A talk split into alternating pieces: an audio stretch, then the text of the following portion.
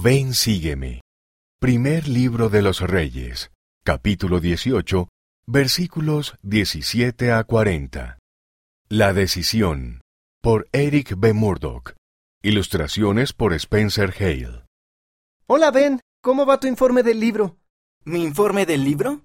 Sí, el que hay que entregar mañana. Oh, no, lo olvidé por completo.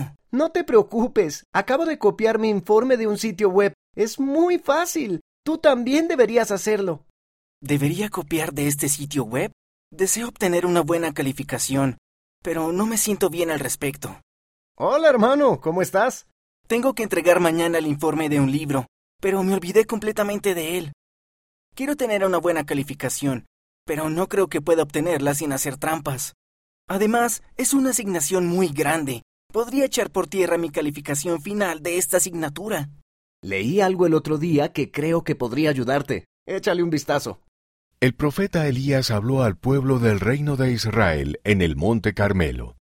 El rey Acab y sus sacerdotes llevaron al pueblo a la iniquidad, porque les hicieron adorar a un dios falso llamado Baal. ¿Hasta cuándo claudicaréis vosotros entre dos opiniones? Si Jehová es Dios, seguidle, y si Baal, seguidle a él. Si Jehová es Dios, seguidle. Creo que sé qué hacer. Al día siguiente, Tal vez no obtenga la mejor calificación, pero me siento bien al saber que decidí hacer lo correcto.